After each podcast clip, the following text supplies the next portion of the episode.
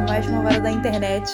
E hoje estamos aqui para falar sobre Army of the Dead, Invasão em Las Vegas, que recebeu 2 de 10 na minha crítica. Pois é, gente, parece que as notas baixas voltaram com tudo por aqui.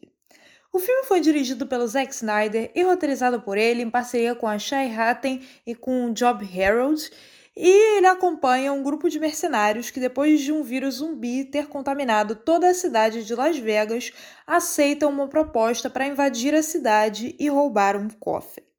O filme mistura dois gêneros cinematográficos que já estão bastante saturados, que são as histórias de assalto e as de vírus zumbi, e até dá para ver que existe uma tentativa, existe uma vontade de inovar com algumas coisas, mas será que ele realmente é capaz disso? Na minha opinião, não.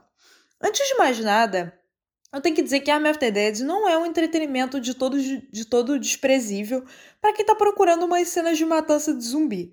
O Snyder fez as pazes com as cores aqui, pela primeira vez em muito tempo, não fez um filme que é todo em tons de cinza e nem usa câmera lenta em todas as sequências de ação. Apesar de que ele ainda usou a câmera lenta em alguns momentos um pouco questionáveis aqui, mas é algo que está bem atenuado em comparação com outros filmes da filmografia dele. Mas para quem busca uma coerência maior de roteiro e algo que realmente fuja dos clichês desses gêneros, esse não, não é o, o filme mais indicado. A produção conta com alguns furos de roteiro que são escabrosos. O Snyder tenta inovar com seus zumbis ao dividi-los em subcategorias Existem os zumbis alfa, que são mais inteligentes, e os zumbis beta, que estão mais próximos do, dos que a gente já conhece.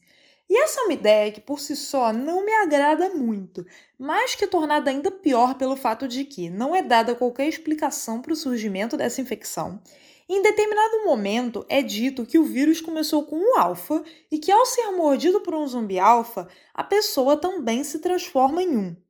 Ora, indo por essa lógica, como surgiram os zumbis beta?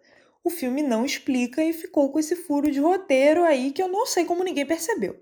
E além disso, a sequência inicial, durante a qual é possível ver como a infecção se alastrou, ela é apenas ridícula e é uma situação que poderia ter sido contornada tão facilmente que não, não faz sentido, apenas não faz. Existe uma preocupação também em criar personagens com os quais o público se importe, e apesar dos esforços do elenco, isso é outra coisa que não deu certo. Vários arquétipos já conhecidos são vistos aqui. Temos o contratante misterioso que reúne os mercenários, o pai que entra nessa empreitada para conseguir dinheiro e ajudar a filha com quem ele tem uma relação problemática e não fala há alguns anos.